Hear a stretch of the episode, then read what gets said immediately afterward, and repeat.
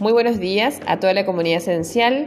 Te invitamos a desayunar con las novedades laborales y económicas del día de hoy. Prepara tu café, tu té o tu mate y comienza tu jornada con las últimas noticias.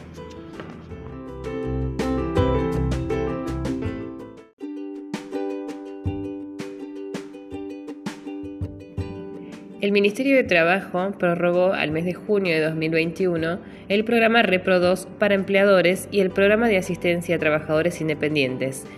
Por otro lado, se actualiza el listado de actividades comprendidas y se modifican los requisitos de acceso a ambos programas.